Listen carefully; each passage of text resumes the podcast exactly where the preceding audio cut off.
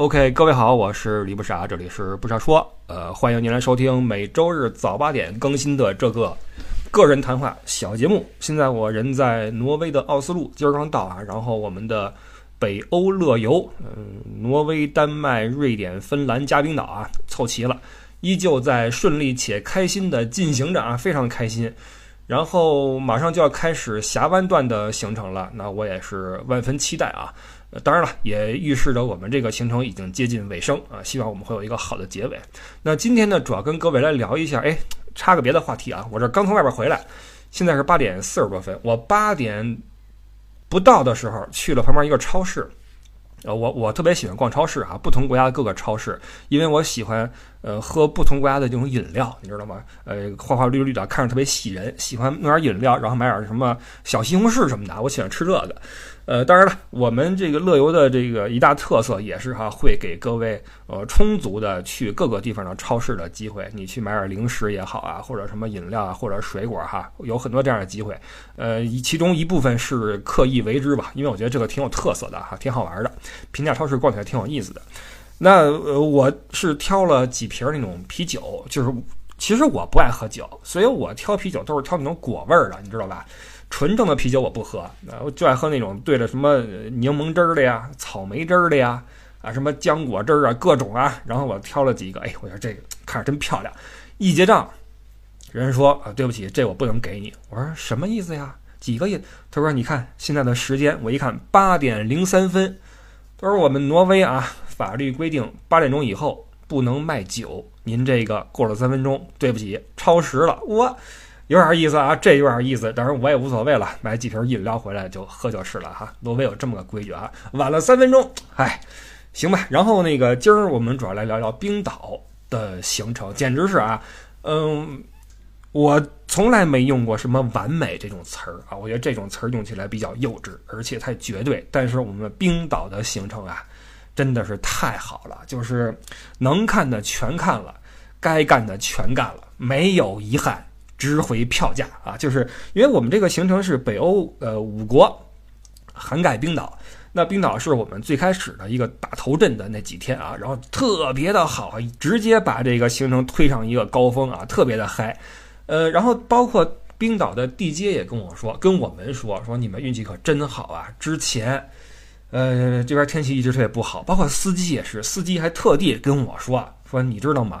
之前的这个六月份啊，包括什么七月初一直在下雨，你们运气太好了。而且看我没什么反应，还跟我说我没开玩笑啊，我没开玩笑，加重语气的跟我们说我们运气好。而且他自己一边开车一边在感慨啊，哇，终于啊晴天了什么的哈，说明我们这次运气是真的非常非常好。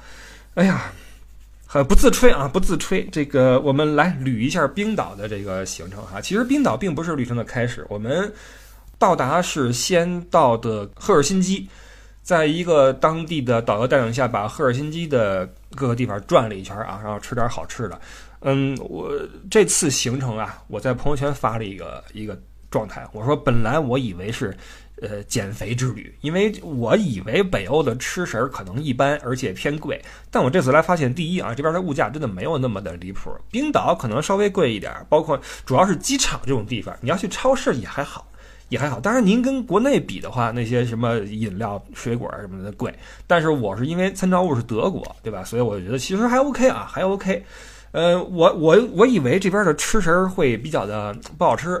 我跟你们说，这是我这么多年头一回上一个团自己包里边揣方便面的，你知道吗？我这个好意思跟各位说，我都算是做足了心理建设了。但是至今都没怎么动，因为这个确实这边吃的非常好，而且天天吃一滚饱。哎，好多人说，那你要发几个照片我们看看呀？呃，一说这个，我有点不好意思啊。万一发出来之后，你们说啊，就这就这，你你你你懂我意思吧？我有点不好意思。但总之，我是觉得啊，真的很好吃。我们落地之后吃了个，呃，赫尔辛基那边的一个大餐，鹿肉，一共三道，前餐是一个。虾还是鱼啊做的一个东西，你看我一说就是一个东西，我就不懂吃啊。然后是那个鹿肉底下配土豆泥，配一些那种浆果还是什么那种甜甜的那种酱。呃，甜点是另外一种东西哈。我我看图，等着啊。呃，不看图我很难去那什么。我这窗户开着呢，可能会有一点鸟叫的声音哈，不要。呃，前餐是一个。它是三文鱼，但它做的很精细，它上面有很多那种一种小小的蔬菜，然后还有一些腌过的那种萝卜，类似于萝卜丝儿，弄成一种类似于花儿的东西往那一摆，非常精细的一盘，上面撒了一些粉末，我也不知道是什么，吃起来非常的好吃。它不会让你满嘴都是一种那种三文鱼的味道，而是有点三文鱼，有点那种呃碎的那种坚果粒儿，然后配合一些小小的那种菜，有点像什么呢？豆苗。就很爽口啊！前餐吃完之后意犹未尽，然后主菜一上，哎，那个鹿肉，很多人可能会觉得鹿肉是不是柴呀，是不是腥啊？都没有啊，味道很醇厚，然后并没有什么异味，吃起来非常爽。然后配的是那个土豆泥，土豆泥可能各位也说，这你你说这些我们都吃过。我先说一个北欧啊，我发现吃食的一个特点就是很精，它吃的非常精。包括我来之前，我其实特地挑了一些这边的纪录片来看，我看了一些这个，比如说英国人拍的、美国人拍的，他们眼中用什么样的视角去切入，然后我就发现他在记录挪威、瑞典和芬兰的时候，都。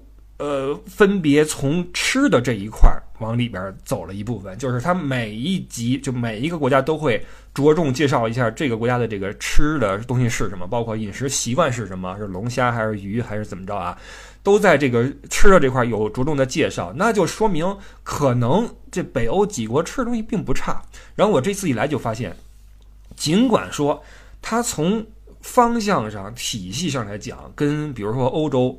差不多，但是他做的真的很精。比如说，土豆泥，在德国也经常吃土豆泥啊，但它这个土豆泥，它加了很多的，要么是黄油，要么是奶油。这个鸟啊，环境是真好啊，要么是黄油，要么是那种什么奶，总之它有一种很醇香的感觉，入口特别的纯啊。这是那个主主菜。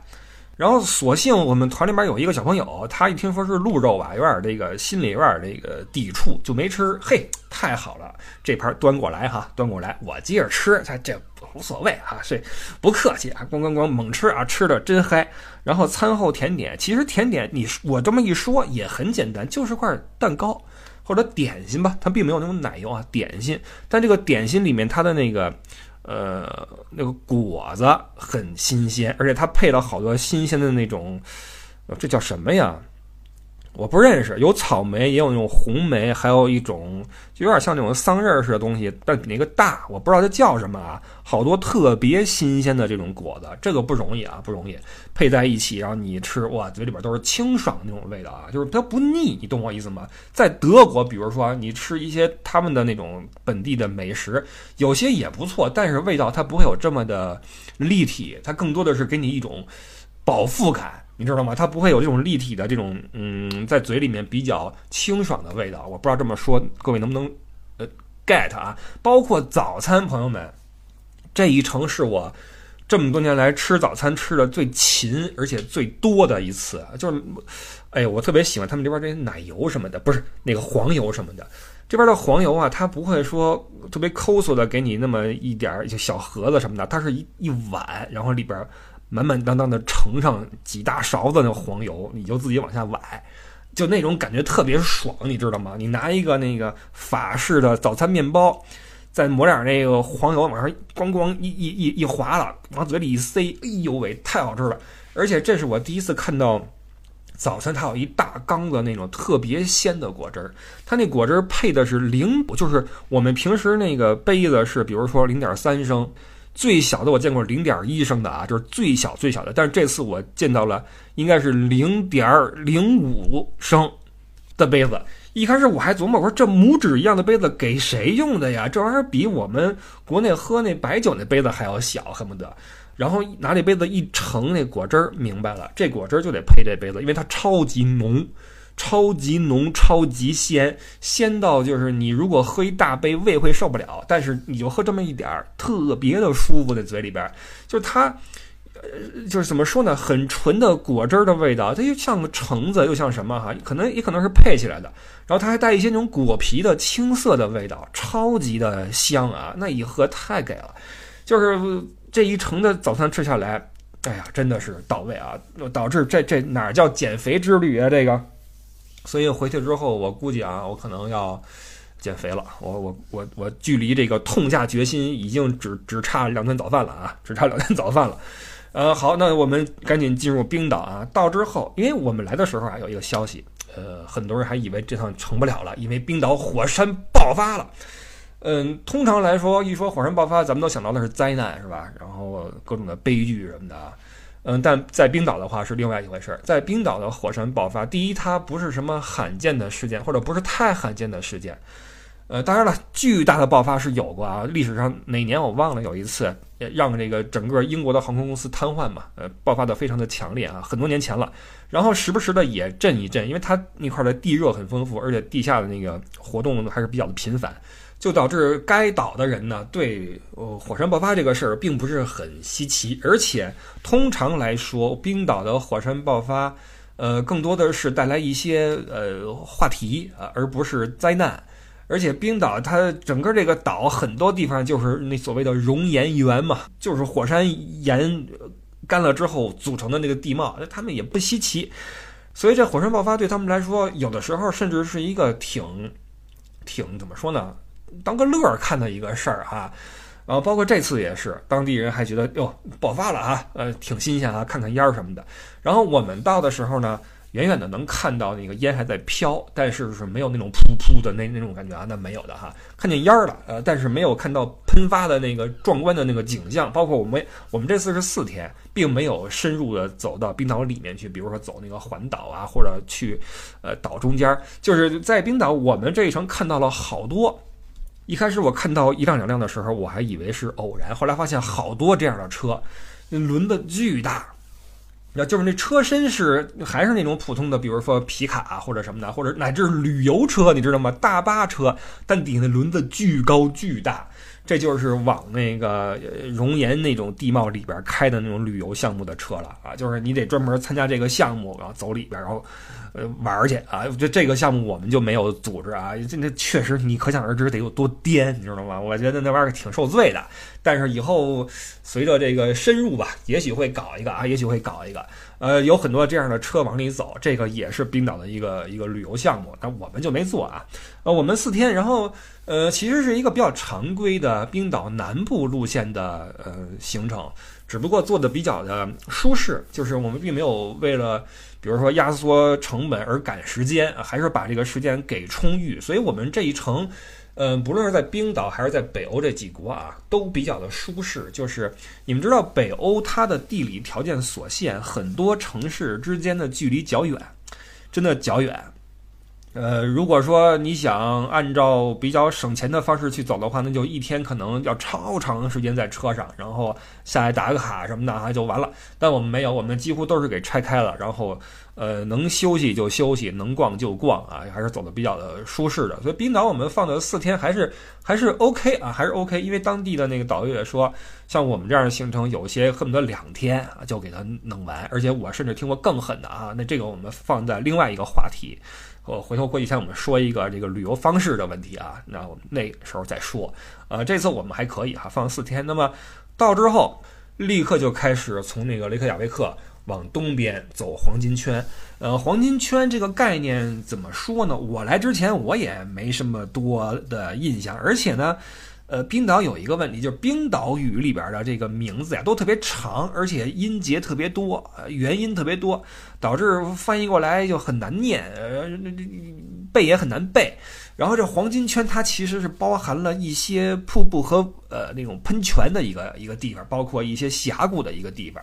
那其实我我因为我这今天我也没怎么做功课啊，我也没有说把这名儿写下来，呃，无所谓吧，无所谓啊，我就说个大概吧，好吧，就是如果说你想知道细节的那个叫什么的话，你去搜一下那黄金圈啊都有什么，好吧，我就按照我这拍的照片什么的往下聊了。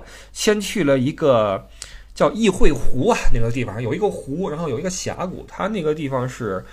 亚欧板块跟美洲板块所碰撞的地方，哎，这个你听起来还是可以啊。亚欧跟美洲板块在冰岛相遇，然后挤压，所以形成了一个呃比较明显，但是也没有那么壮观的峡谷。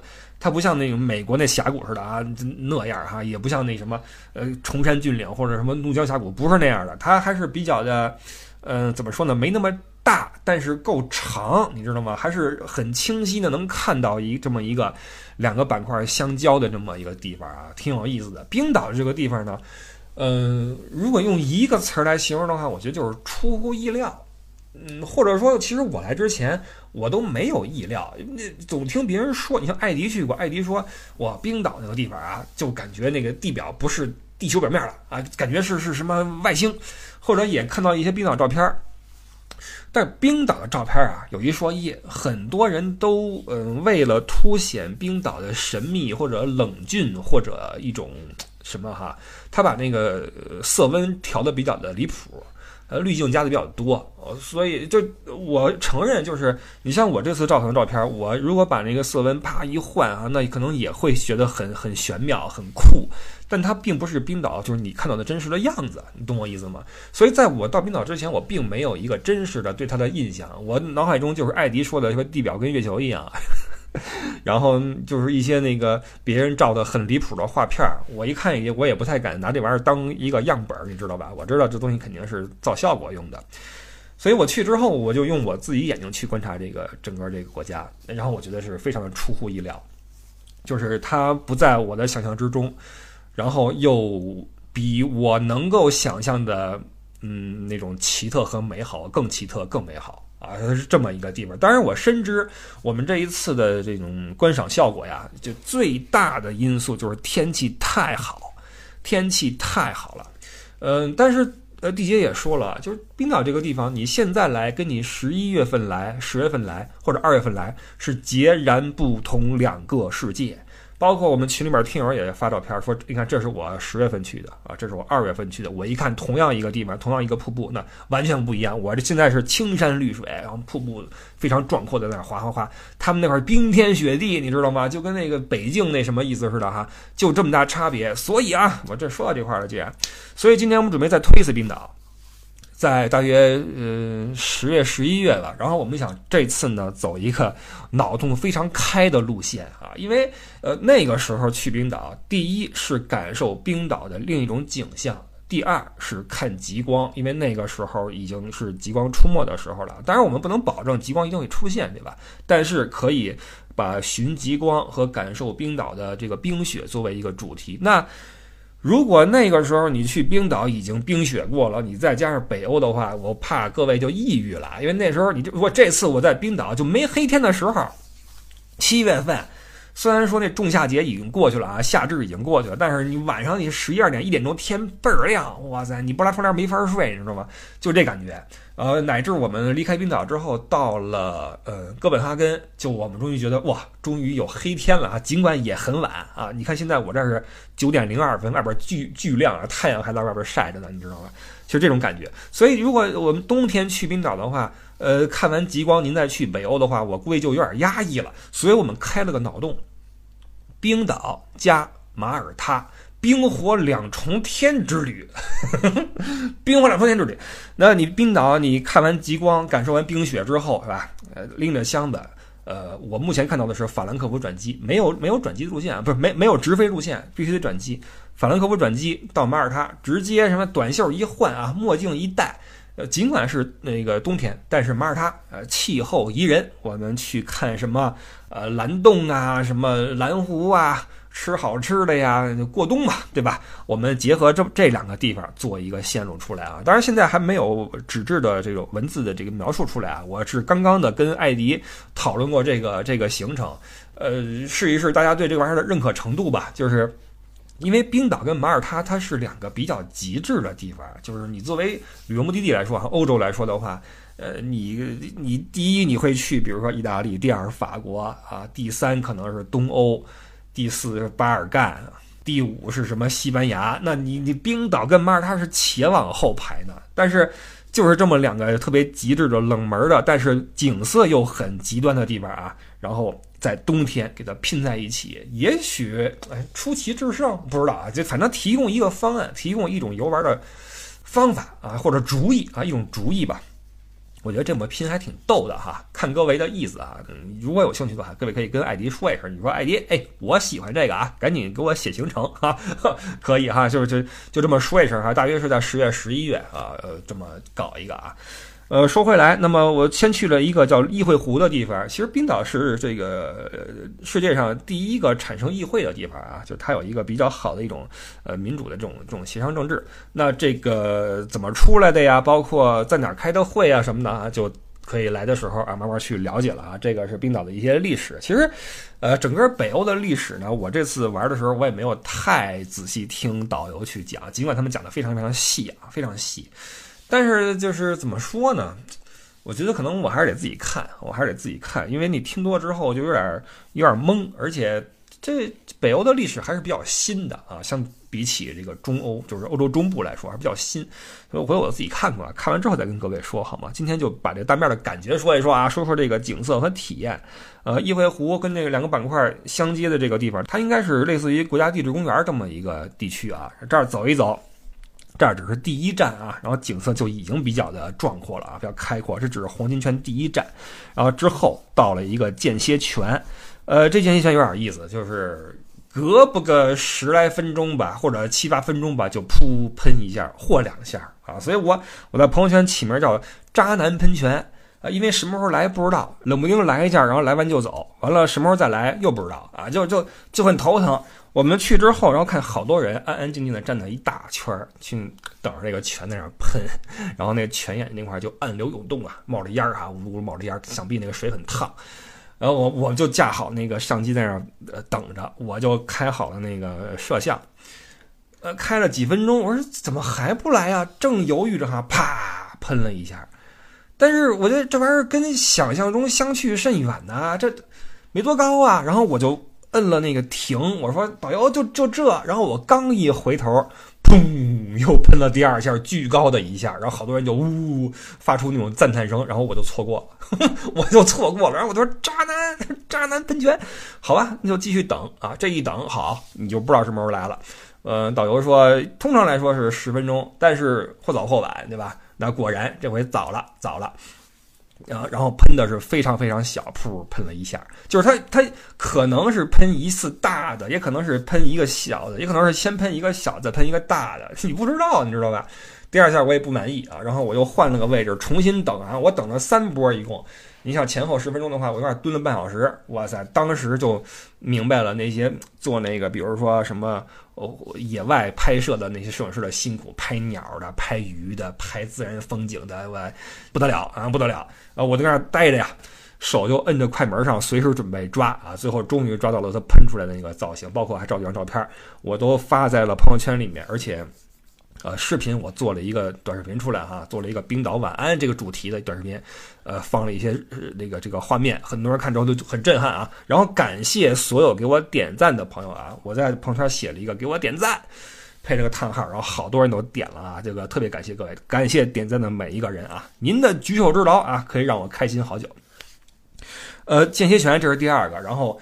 间歇泉那块儿就是一个你照好照片的话会会非常震撼的一个地方啊，然后你你稍微的修一修，哎就不错。然后呢又去了一个叫好像叫 Goofus 黄金瀑布啊，黄金瀑布背后也有一定的故事啊，呃是冰岛本地人为了保护自己的美丽家园，然后抗拒英国商人来这儿买下地皮，然后修水电站的这么一个故事哈。呃，说一句，冰岛跟英国的关系，呃，感觉挺近的啊，感觉挺近的。经常能听到一些他们历史上英国人来这块如何如何，包括近现代啊，跟英国之间的一些这种那种的关系和往来，包括在冰岛的超市能看到很多。呃，从英国超市里直接搬来，然后售卖的东西，因为它那个标志上还贴着英镑的标志呢，比如一点几磅什么的啊，在这块开直接开始卖了。所以冰岛跟英国也可能是出于地理原因吧，啊，来往应该是挺多的啊。那这个黄金喷呃黄金瀑布就跟英国有点关系，因为是一个英国商人想把它买走，最后没有成功啊，没成功。那这个瀑布非常的震撼。非常的震撼，它不是那种飞流直下的感觉，飞流直下那个是后边一个瀑布，我们到时候再说。它是比较平缓，但它分成两个阶段，两个阶梯，然后，呃，很宽啊，非常宽，而且水流量很大很大。就冰岛，呃，这个地方它的水量是真的丰富啊，真的丰富，因为它有巨大无比的冰川在岛上面分布，然后每天都会有大量的水汇成这种对吧？这种化了这种冰水，然后流下来。呃，组成了各种非常美的景观，就是冰岛的这个，呃，都说是冰与火的世界嘛，确实如此哈。那这个冰的话，就跟水是属于一个属性嘛。那这个在夏季，它的这个水是真的美啊，非常非常的美。这个黄金瀑布啊，非常的震撼。呃，这个黄金圈，其实你从地图上看的话，不论是那个国家公园，还是那叫 Geyser，还是叫什么那个间歇瀑布哈，间呃不间歇泉。呃，不论是那个国家公园，还是间歇喷泉，还是黄金瀑布，它们三个在地图上可能并不太能组成一个那么完美的圆形，但是它叫黄金圈，呃，应该是一个旅游或者交通方面的定义吧。啊，这一圈啊都很很美。然后我们就继续，呃，从这个圈出来之后，继续前进，住到了维克小镇 （Vik）。呃，week 就是镇子的意思啊，那个地方的名字也很简单，就叫 Vik。那我们没有住在 week 镇里面。其实这个这个冰岛除了雷克雅未克之外，其他的地方都比较的，呃，你说它是城市，其实它更像是一个比较呃，特别像什么呢？特别像。一个临时建起来的聚集地，一个加油补给站，这感觉啊，大型的加油补给站啊，有加油站，有超市，有吃饭的地方，有几个小镇子，还很小的教堂啊。我们那个导游说：“来来，这个教堂多么的美啊！来照照片，照照片。”我说：“我说我今年去了好几次意大利，我说这教堂这真的不太好好比较，我也不太好说什么哈。这个北欧这边确实是风景特别好，然后干净啊，漂亮，吃的也好。”但是宗教艺术就就别提了，就别提了。然 后我就笑着摇摇手，我说我不用了啊。有个小教堂，然后我们是住在了维克镇边上的山上边的一个酒店里边。哎，那块晚饭也特别的好啊，安排了两顿在那个酒店里边吃饭。呃，一顿是鸡，一顿是鱼。其实那块最拿手的应该是羊肉。对，冰岛的羊肉很有名儿，但是这次我们没搞啊，下次吧，下次我们吃那边的羊肉啊，吃羊肉。呃，冰岛的鱼当然也很好吃了，就是这北大西洋这块儿，这些鱼的质量非常好，而且那超市里的鱼特别特别便宜，极其的便宜啊。只不过我们在这个旅程的路上也不太方便去吃它，呃，好吧，所以就没有怎么去去去选购啊。那这个是第一天从雷克雅维克就没有在雷克雅维克里边停留，早上起来。吃完早饭就奔黄金圈，然后在维格镇边上入住。那第二天是从维格镇出发，往哪儿走呢？往呃，再往东去那个冰川湖，哎，冰河湖啊，冰河湖那块就是挨着冰岛最大的一个冰川。那个冰川在融化的时候呢，就会有呃，就怎么说呢？它挨着海的，它挨着海，然后海水涨潮的时候会。呃，跨过一个小水道去那里边，跟那里边的水混在一起，就会呃帮助一些冰川融化。那融化之后，那个水水位再一降，就会把很多的那个冰川那个大冰块然后拉出来，从那儿拉到海里去，就汇成了一个叫。钻石沙滩吧，还是水晶沙滩啊？这么个名字啊，好像是钻石沙滩，就是沙滩上很多那种碎冰，然后晶晶亮啊，确实如此。我们去的时候，很多冰块顺着那个河流出来，然后岸上还有巨大的正在滴水的冰块啊，晶莹剔透啊，特别的漂亮。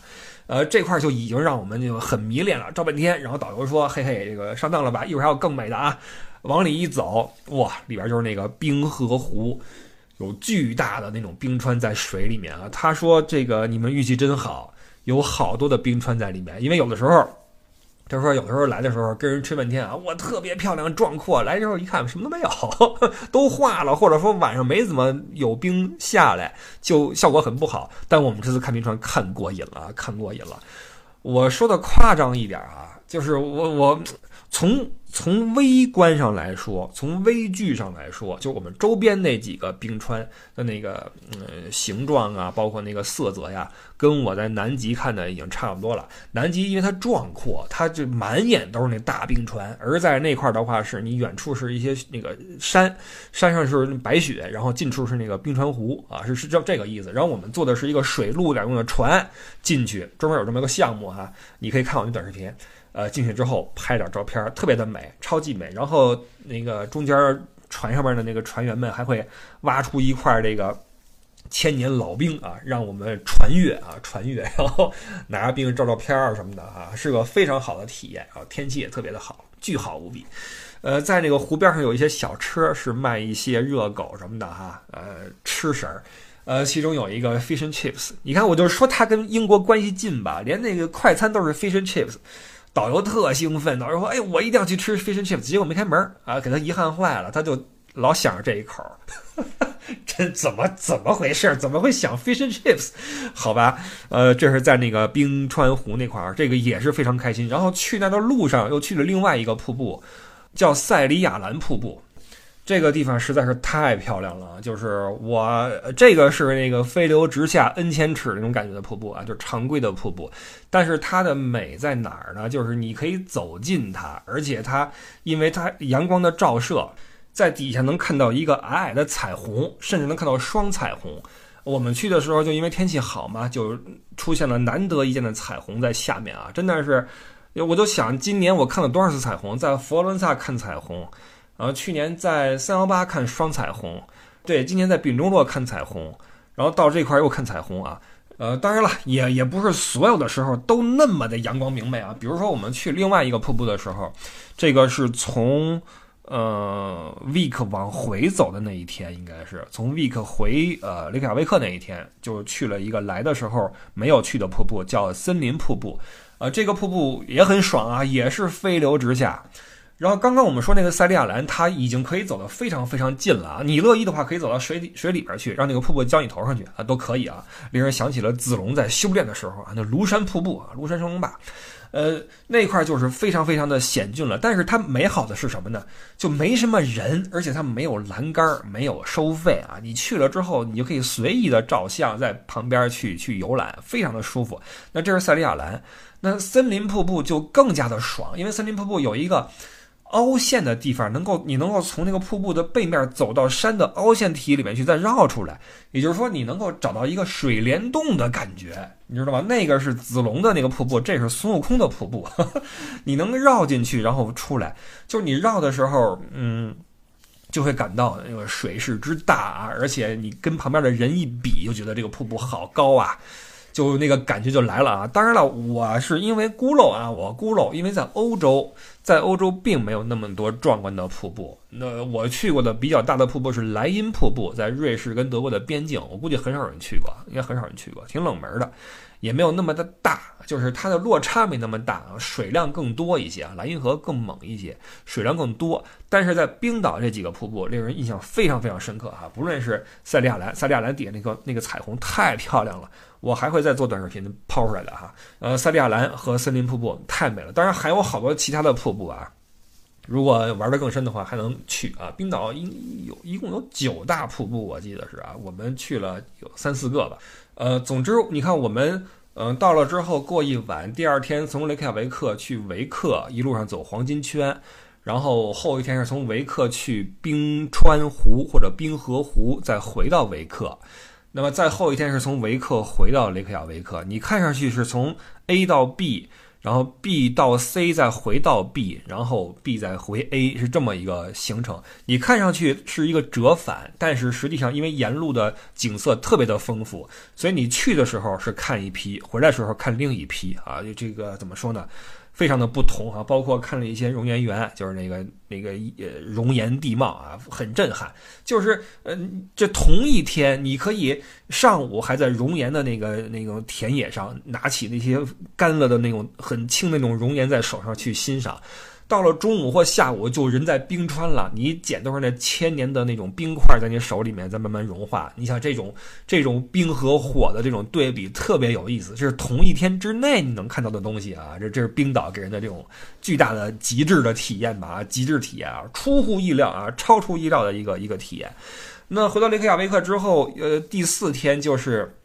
一个城里的游览，那城里就就还好啊，就还好。我并没有期待很多啊，走了走，看了看建筑什么的啊，看了看海边的一些雕塑啊，呃，那个教堂啊等等吧。这些各位都看过很多图片，我就不说了啊，不极致的我就不说了。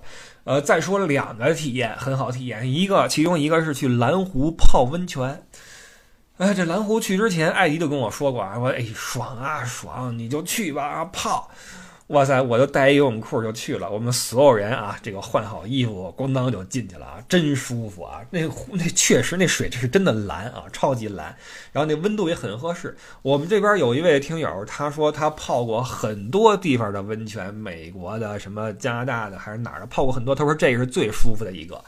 呃，我因为就就就对吧，不好意思了哈，也没泡过很多温泉。然后我觉得挺舒服的哈，是很舒服，而且它里边有一个。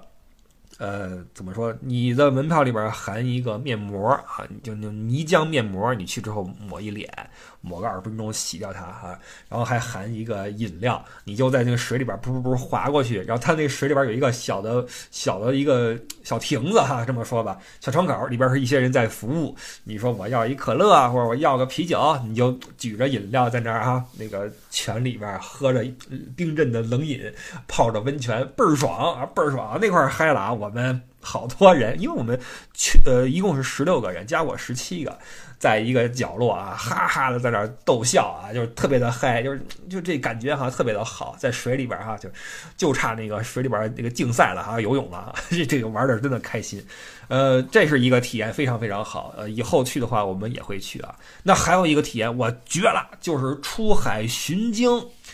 哇塞！其实去之前，艾迪特别担心。他说：“我我就担心这玩意儿能不能看到鲸，能不能看到鲸？没看见的话怎么办？”我说实话，我没担心这一块儿。我不知道为什么，我就觉得应该能看到，啊，应该能看到。然后就坐了一个巡鲸船向海外驶去，这是我们最后一天的一个项目，向海外驶去。呃，全程是三个小时，也就意味着你开一个半小时之后就要往回折了。那么我们在开了一小时十分钟的时候，依旧海面上什么都没有啊，什么大家就在那坐着聊天儿什么的哈，或者坐在甲板上吹海风啊等等的。那就在很多人开始心生疑虑或担心的时候啊，因为这都快到一半了，就要往回折了。哎，这个时候我们的船就放慢了速度，因为看远处有两个小船，那种皮艇，那种橡皮艇在海上驻足，那是更近的观鲸的人在那块儿在等鲸鱼。那就应该是那块就有情况，于是我们这个船也慢慢驶过去哈，就发现了目标，而且好多只鲸鱼啊，好多只，呃，包括那个，呃，我们没有看到虎鲸啊，虎鲸是很很很萌的一种生物啊，叫 killer whale 啊，就杀人鲸以前叫，我记得小时候看那个。《哈尔罗杰历险记》里边总说杀人鲸，杀人鲸什么说智商高什么的，其实现在现在翻译过来叫虎鲸啊，虎鲸 killer whale，呃，没有看到虎鲸，但是看到了座头鲸以及另外一个叫什么来着，就是嘴很尖的一种鲸鱼，这两种都看到了，而且看到了成群的海豚跃出水面，这以前都是在那个。动画片里看的都别人动物世界，动物世界都没怎么看见过。动画片里边海豚啪跃出来啊，一下一下的啊，特别美。我们也看到了哈，好多海豚一起跃出海面，然后那个有鲸鱼在出没，哇塞，太震撼了！以前真没在这么近的地方看过这么大的东西呀。因为这玩意儿动物园没有啊，它最近的时候都到离我们船也就是二十米的这个样子，你都觉得有点害怕了，别撞上来了，你知道吗？它在那儿。呃，翻涌上下的翻腾，而且它就是鲸有一个习惯，它在扎猛子的时候会把那个尾尾部呀露出水面，然后拍下去。这个你们都见过啊。然后我们就拍呀，使劲的拍。啊，它们那个肚皮和那个鳍在水中那个，因为是白色的嘛，就会在水中显示出一种那个特别蓝的一种感觉啊，就特别的美，而且时不时的会。一下跃出水面，然后张大嘴去去这个衔一些东西啊！哇塞，太震撼了！这个我也放在了我短视频里面，但是我这儿还有好多类似的镜头，我都没有剪进去啊！太震撼了！一开始我们还使劲儿扒着脖子看，就怕它一两下之后就看不见了，后来都看看皮了，因为太多了。好多鲸鱼在那呼噜呼噜，你就看吧，左边一只，右边一只，这块出此起彼伏呀，你知道吗？此起彼伏，哇塞！当时大家就不行了哈，这次太值了，因为观鲸是我们冰岛的最后一个行程，所以我们从冰岛到达之后，不论是去那个地质公园，还是去嗯间歇泉，还是去看黄金瀑布，还是森林瀑布、塞里亚兰瀑布，都非常哦，还落了一个地方，就是黑沙滩。这么说吧，黑沙滩是唯一的一个因为天气的因素没有看到它更加那种澎湃的样子的一个地方。呃，听到这儿，你可能以为说我是说天气不好，错了，因为天气太好了，所以黑沙滩波澜不惊。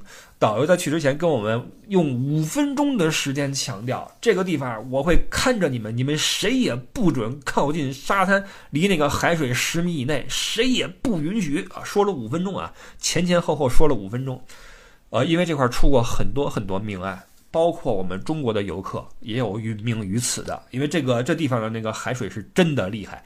就我们去的时候，我们说就就这，导游有点不好意思说：“哎呀，今儿是我见到的最温柔的一次啊，最温柔的一次。”这个沙滩是禁止游泳的，不论什么时候禁止游泳，不是气候原因，而是确实它那个波浪确实是大。呃，叫黑沙滩是因为它那个底下都是那个火山那种那种遗留物啊，都是那种黑色的东西。然后包括海岸上也有一些呃那种地貌非常的奇特，超级奇特。你看我朋友圈就知道了。然后那个沙滩，我后来我在网上搜冰岛黑沙滩，你们也可以搜啊。我在那个那块有个外号叫地狱之门。就是在那个天气恶劣的时候，我算明白了为什么导游如此跟我们强调禁止靠近，而且那个地方为什么叫地狱之门。我靠！就在我们那天在平静的踱步和晒太阳和聊天的地方，在天气不好的时候，那海水是直接拍到，拍到就是怎么说，整个沙滩给你淹没掉啊！直接拍到海边，那就是那个那个，它旁边有一个小山儿。直接拍到山脚下，哇，太可怕了啊！那那个那感觉真是太可怕了。所以冰岛真的是一个不同的时候去完全不一样的一个地方。所以只有黑沙滩，我们因为天气太好，所以没有看到它恐怖的一面啊，这是唯一唯一的一点小遗憾。但是另外的就是它很美啊，我们看到了它平静和美的一面，对吧？所以为什么我说几乎冰岛之行这个阶段可以用完美来形容？因为它这。真的是能看的全看，该干的全干啊！温泉也泡了，鲸鱼都飞出来，不是飞出来，跃出来了，是吧？海豚啊，海鸟，然后这这这这这瀑布哇，太美了！冰岛这次给我的体验太好了，所以为什么我跟艾迪说，赶紧再推一个冰岛加马耳他，冰火两重天，是吧？在冬天，也许哎。也如果谁口味比较重，可以来试一试，好吧？呃，这个是我说的不太完全的冰岛的一个体验啊，我并没有说很细。我这看看图啊，其实很多事情，哎，你看我这照了个照片，我们在那个呃酒店吃的一个东西，这个前餐是什么呢？是吃炸鸡。你听炸鸡餐哈，觉得挺无聊的是吧？前餐我告诉你是什么？前餐是呃这个盘子上面放了一个小饭团儿。有点像那种日式的啊，饭团是那种有点甜的感觉，甜甜的，那有点有点酸，有点米醋的那个味道哈。然后配的是什么呢？配的是那种比较大的是玉米片还是薯片还是面片，很薄很大，中间夹的是那个三文鱼，嗯，切碎之后混上黑芝麻，然后有酱油，还有一些洋葱。等等混成的一种东西，然后你配底下这个面片一吃，再配点这个酸酸的这个这个米，哇，太好吃了，朋友们，真太好吃了！我这个一改对呃北欧的这种食物的匮乏的这种揣测啊，真的是这边人吃的真精，吃的真精，哇塞！我我啊那个像雷克雅未克里边我就不说了哈，那就是怎么说呢？因为它整个形成的。风景都很美，我导致就就有点那什么了啊，这个这没没办法啊，没办法。总之呢，我们冰岛还会做。你看，冰岛和马耳他，因为我都亲自去了嘛，都给我留下很好的旅游体验。而这两种啊冰火的感觉，我们凑一起的话，也许会有点奇效，谁知道？然后呢，最后呢，我们说一下。接下来我们的一些计划啊，那在上一期推出了马耳他、西西里和南部意大利的行程之后，艾迪跟我说这个团几乎要成团了，这事儿几乎成了。所以如果谁还有兴趣的话，赶紧去跟艾迪联系啊。这个在十月大约是上旬会开始，然后持续到十月中旬。那我们这样，我们从时间顺序来说啊，八月份没事儿啊，八月份我回国，然后九月份。九月二十四号已经成了啊！九月二十四到十月四，没记错的话，是从罗马到慕尼黑，这是我亲自带队的一个团，然后是在啤酒节结束啊，这个会很精彩。然后十月四号结束之后，十月六号会有两个团，会是我们的南部意大利，就是那不勒斯、西西里，然后马耳他。然后同时，我们准备再推一把西班牙。西班牙上次走完之后呢，我又做了一些这个改动，把那些呃不好的地方或者没意思的地方去掉，然后。